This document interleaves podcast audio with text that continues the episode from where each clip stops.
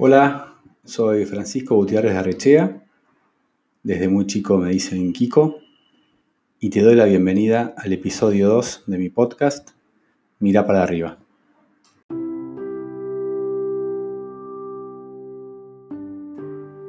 Llevaba cuatro años dirigiendo el área de proyectos de NH Hoteles en la Argentina. Cursaba un MBA y junto a mi mujer iniciábamos la búsqueda de nuestro primer hijo. En ese contexto me llamó el director estratégico del grupo para ofrecerme la dirección de proyectos de América con base en Ciudad de México. Con dudas y certezas por igual, decidimos abandonar nuestra zona de confort y nos lanzamos a esa aventura. Continuamos nuestro proyecto de vida en un lugar nuevo, lejano y sobre todo desconocido. Fueron seis años lejos de Argentina, dos en México DF y luego otros cuatro en Madrid. Años inolvidables, vertiginosos, transformadores, entrañables, duros, profundos, superficiales, contradictorios, fundacionales. Años de crianza de hijos pequeños, de nuevas amistades, de lugares increíbles y también, por qué no decirlos, de duros momentos. Años de aprendizaje, de equivocaciones, de crecimiento, de ahorro, de disfrute, de valoración. Pasaron ya más de 10 años desde que regresamos. Y agradecemos cada día haber aprovechado esa oportunidad única de conocer nuevas culturas. Y lo más lindo, valorar el increíble potencial de nuestra querida Argentina. Vamos a conversar ahora con Íñigo Capel, una persona que tuvo mucho que ver con esta historia y con la de muchos otros que motivados por un desafío profesional, decidieron y deciden continuar su carrera en el exterior. Corporate Manager de Recursos Humanos en NH, al tiempo de esta historia, y hoy en día Global Chief Resources Officer en Radisson Hotel Group. Pues muchas gracias, Kiko. Eh, hemos trabajado hace bastantes años y muy bien juntos y gracias por, por, este momento. Pues nada, como sabes, hace tres años me desplacé a Bruselas y me incorporé a Radisson Hotel Group como responsable global de recursos. Recursos es una posición que engloba eh, funciones eh, que no son normalmente no son juntas, como son recursos humanos, compras, obras y tecnología. Eh, la posición en la industria es muy similar al puesto que tenía en NH. En NH hacía lo mismo, eh, pero el modelo de negocio y sobre todo la diversidad de la compañía es muy diferente. NH, como sabes, eh, para todos es una empresa que nos marcó, una magnífica experiencia de la que solo guardo magníficos amigos y, mejores experiencias. Y donde tuve la suerte, como tú, de poder crecer eh, rápido y muy bien en diferentes roles durante 14 años en los que trabajé ahí. la verdad es que siempre estaré súper agradecido a todo el equipo de NH y la verdad es que quiero hacer un reconocimiento a, los jefes que tuve. Yo creo que todos, eh, parte del éxito de cada uno depende de haber coincidido con gente que haya apostado por nosotros. Sin duda. Y ahí te tengo que decir que estoy muy agradecido. Todos apostaron por mí, me guiaron y me hicieron crecer como profesional. Y de todos guardo los mejores recuerdos y todo el agradecimiento y buena vista.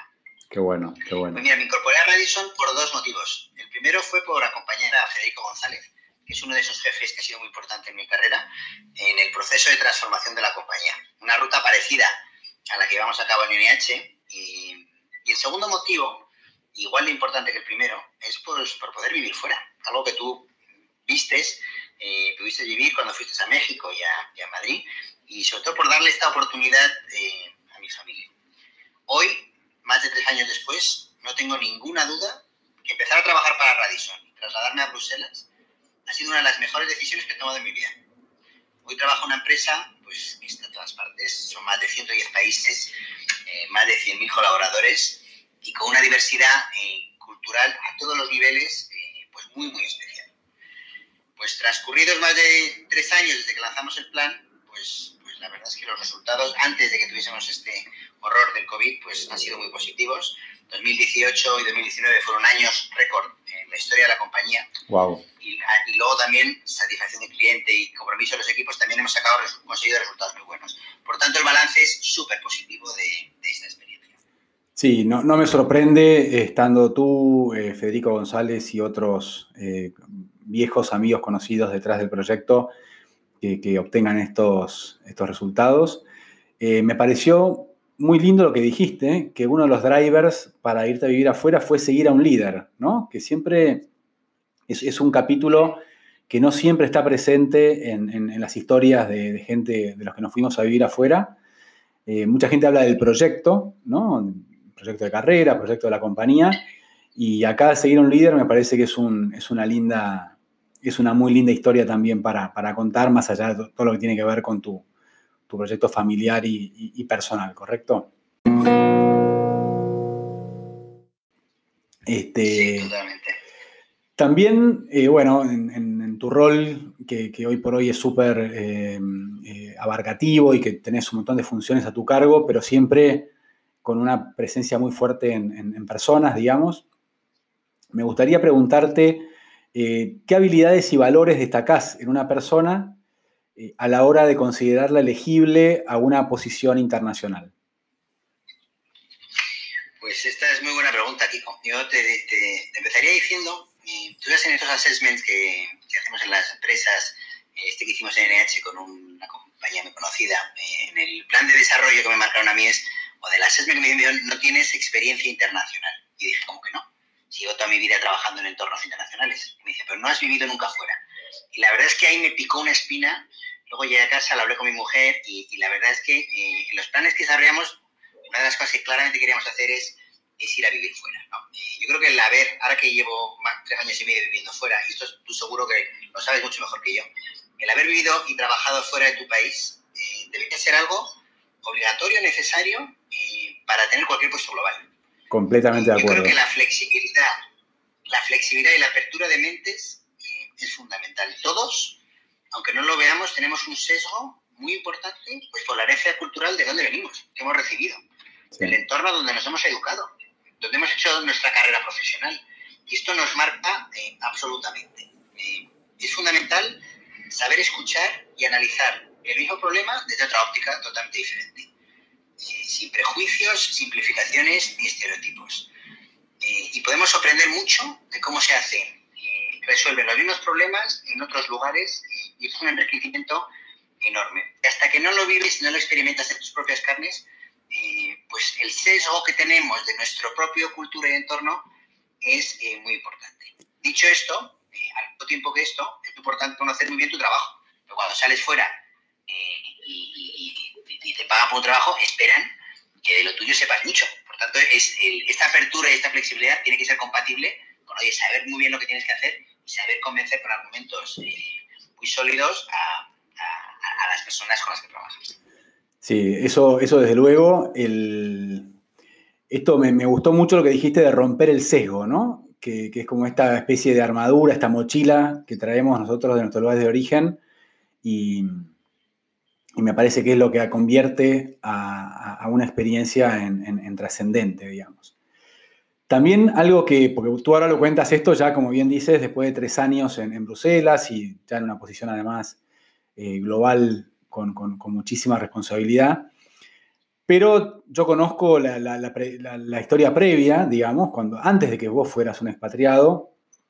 Sin embargo, eh, fuiste un gran generador de historias internacionales de otras personas, entre las que, por supuesto, me, encuentro yo. Y, y en ese sentido, me gustaría preguntarte, eh, ¿qué aprendiste eh, de los cientos de historias de expatriados eh, que pasaron y pasamos por tu escritorio? Pues mira, como bien dices, pues, por, el rol que he tenido, pues, esas conversaciones las he tenido con muchas personas, tú eres uno de ellos, conversaciones muy ricas, muy largas y muy interesantes, pero siempre convencía y les contaba todas las bondades de irse fuera eh, sin haber salido fuera.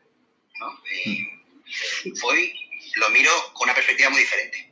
Yo creo que hoy, sobre todo por poder dar ejemplos concretos, la verdad es que conozco muy pocos casos que no guarden un magnífico recuerdo de la experiencia de otro país. Eh, y es una cosa que se recomienda a todo el mundo.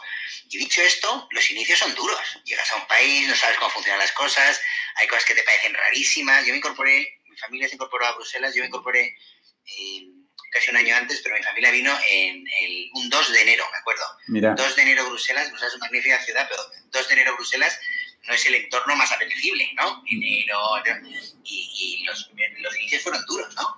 Hoy, eh, la verdad es que vino para atrás y digo, qué pena no haber descubierto esto hace tiempo, porque la verdad es que esta ciudad es maravillosa.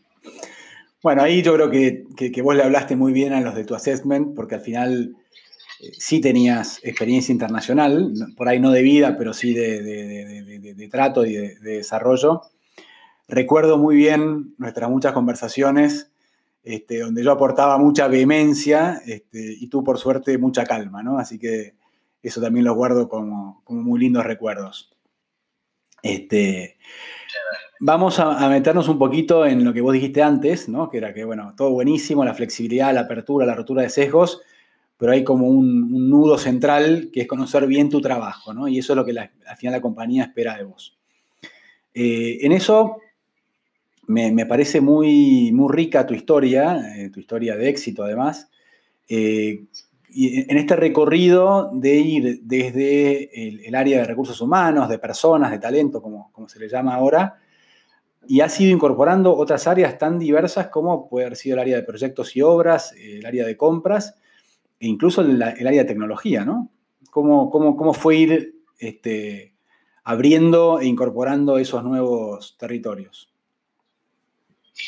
Pues mira, eh, yo creo que como en la vida muchas cosas, eh, pues se producen en parte por casualidad, no lo voy a negar.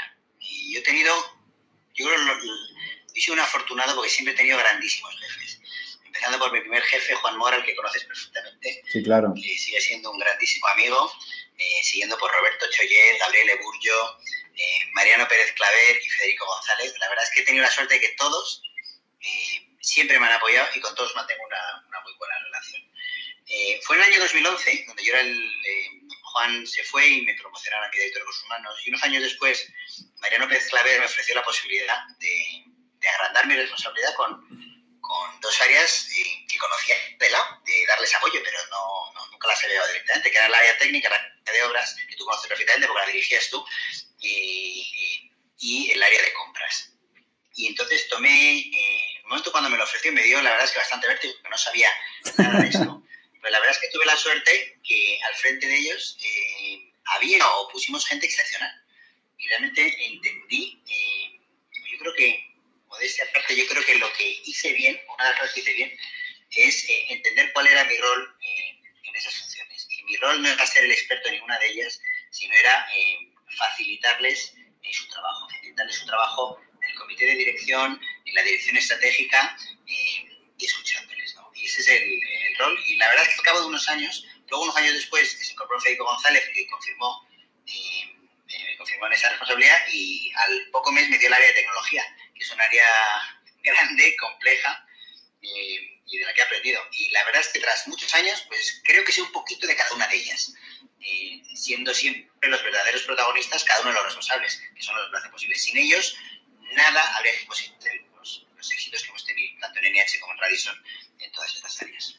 Sí, es un, es un, muy lindo tributo del líder, ¿no? Ser el facilitador, este, que de alguna manera va marcando una línea estratégica y va como abriendo el, sendero para que después el, resto de los equipos puedan, puedan desarrollar su, potencial. Eh, te voy a tomar muy entre comillas eso de la casualidad, porque bueno, la casualidad te puede abrir una puerta, pero luego uno al final tiene que desarrollar y, y potenciar esas oportunidades o esas casualidades también. Así que Así que vamos a darle un porcentaje menor en tu historia de, funciones. Bueno, es una combinación de muchas cosas. De muchas cosas. en el sitio de también siempre es, eso, sin, eso desde luego. Eso, siempre, el, factor suerte o azar en, la vida es, muy relevante. Este, después otra característica que, es muy linda en, vos a nivel personal y que es muy gratificante encontrarla en, los líderes este, que es algo que, siempre destaqué en, tu persona, que desde muy chico eh, te ha tocado eh, transitar cargos de altísima responsabilidad. Y, en todos estos años que nos hemos visto mucho, por supuesto muchísimo cuando yo vivía en Madrid y hemos interactuado a nivel profesional, a nivel personal, luego cuando ya te fuiste a, Radisson, que seguimos encontrándonos de vez en cuando. Y, Y, siempre eh, me llamó positivamente la atención eh, esa actitud que, veo en vos ante, ante la vida, ante los proyectos, como que lo mejor siempre está por venir, ¿no? Este, ¿podría, ¿Podría definirse eso como un optimismo estructural?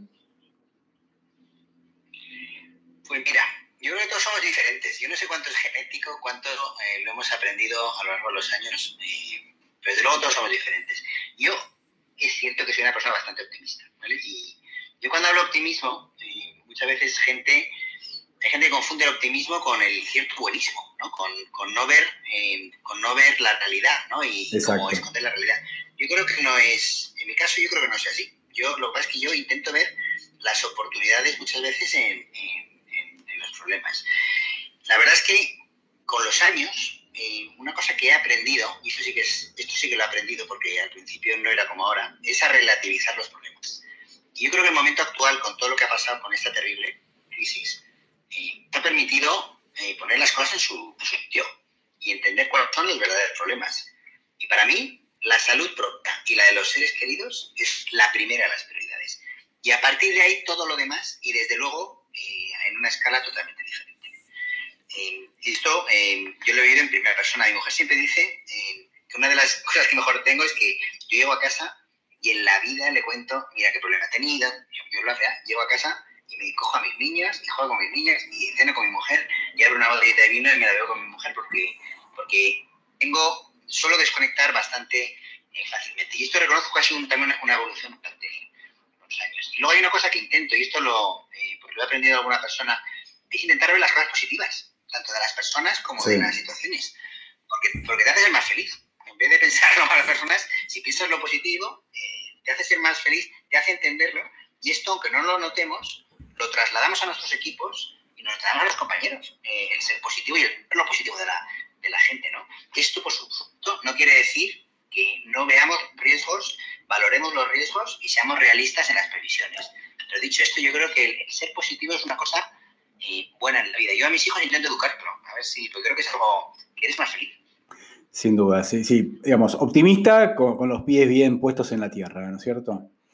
Recién, en, así medio al pasar, hablaste de, tu mujer y cómo sos capaz de, dejar la compañía del lado fuera de, tu casa cuando, cuando, regresas.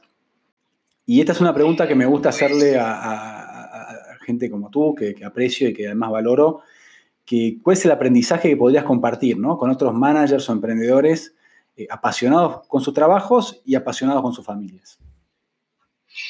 Pues mira, yo creo que el, aspecto familiar es algo muy personal, ¿no? Y, cada uno toma las decisiones que quiere en la vida y cada uno... Eh, yo en mi caso, para mí, la familia es lo más importante. Y ahí creo que soy muy parecido a ti. Yo estaba pensando en, tu evolución y lo, que te conozco y tal, y yo creo que en ese sentido no, no somos muy diferentes. Yo tengo la suerte de haberme casado hace tres años con una mujer es excepcional. Hemos tenido tres hijos. La verdad es que mucha gente le pasa lo mismo. Eh, en nuestro caso, y esto yo creo que te pasa todo lo mismo, el, haber salido de nuestra zona de confort, el haber salido de nuestro Madrid, nuestro entorno, nuestros colegios conocidos, nuestra familia, nuestros círculos amigos, y habernos ido a otro país, digamos, en un mes de enero, donde no conocíamos a nadie, donde hacía un frío horrible, donde no sabíamos a dónde ir el fin de semana, eso como familia nos ha unido. Nos hemos hecho un, un Erasmus largo toda la familia.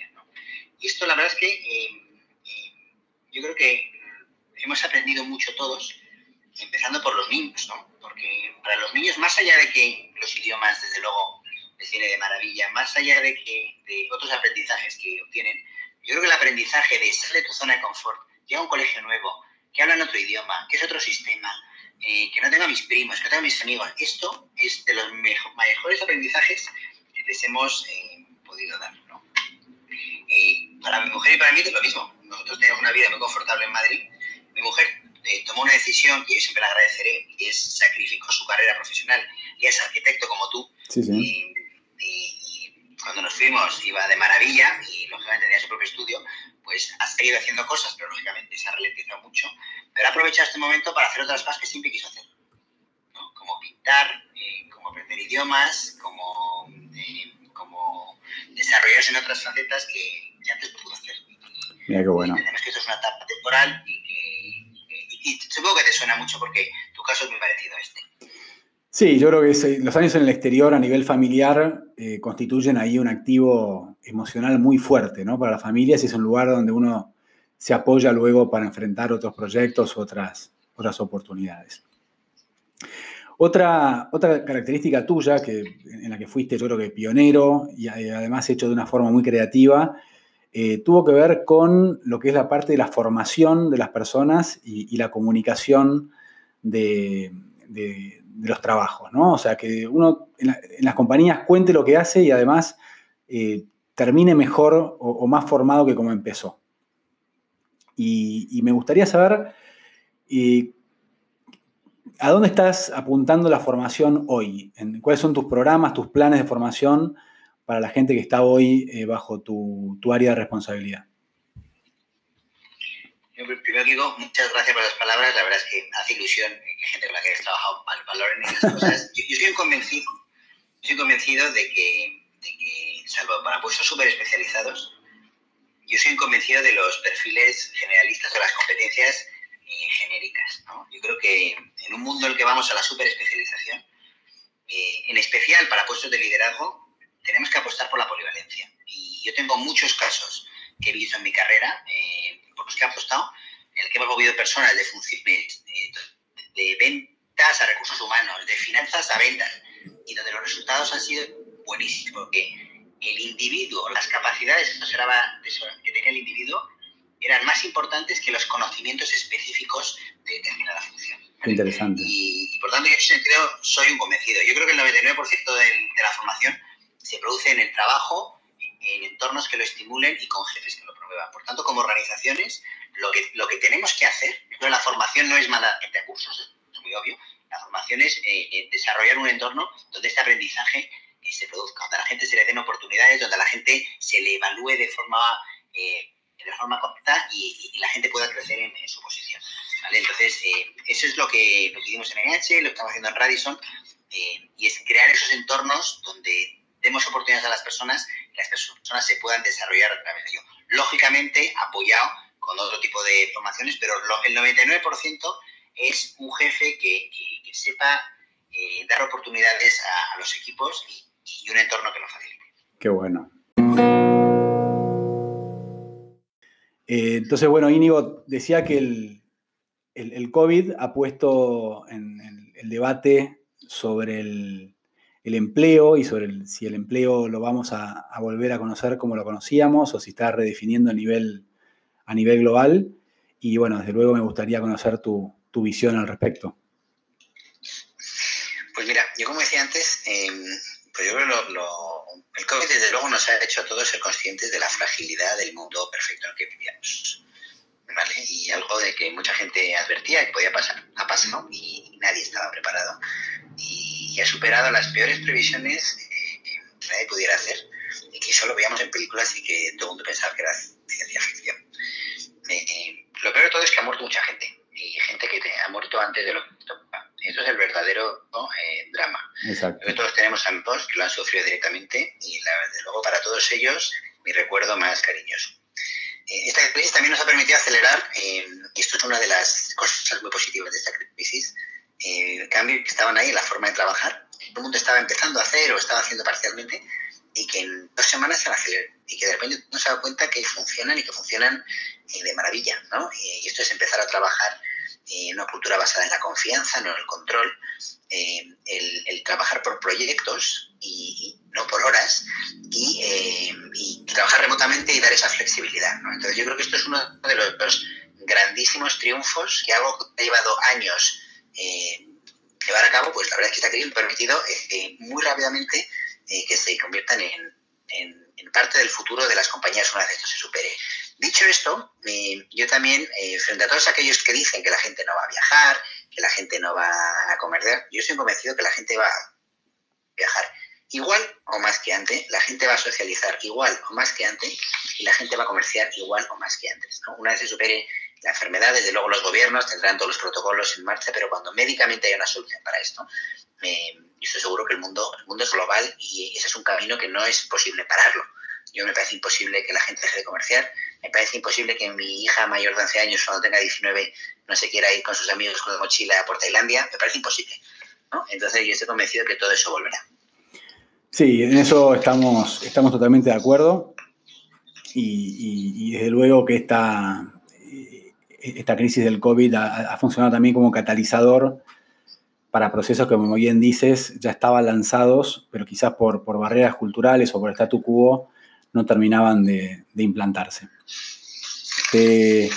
me quedo con muy buenos aprendizajes de esta conversación. Me, sigue eh, golpeando en, el, casi te diría en el corazón, esto de, irse a vivir a otro país para seguir un líder. Eso me parece de una contundencia y de una, riqueza brutal.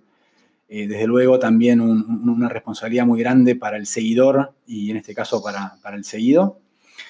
Eh, me gustó mucho lo que dijiste de la formación generalista, ¿no? en un mundo que parece contradictorio, que en un mundo que va a la especialización, promover perfiles generalistas me parece un concepto eh, súper revolucionario y viniendo de ti, eh, diría, este, además de innovador, seguramente profético.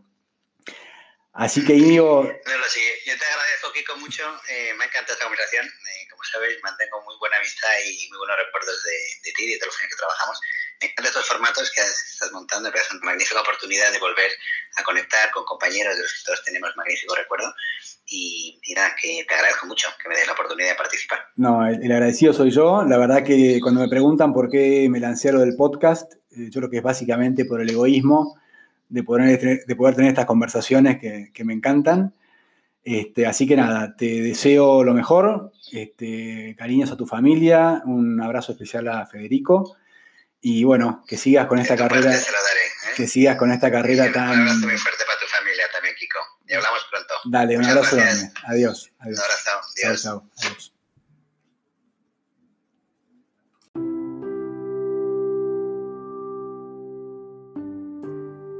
Me quedo pensando en esa idea de promover formaciones generalistas para un mundo cada vez más especializado.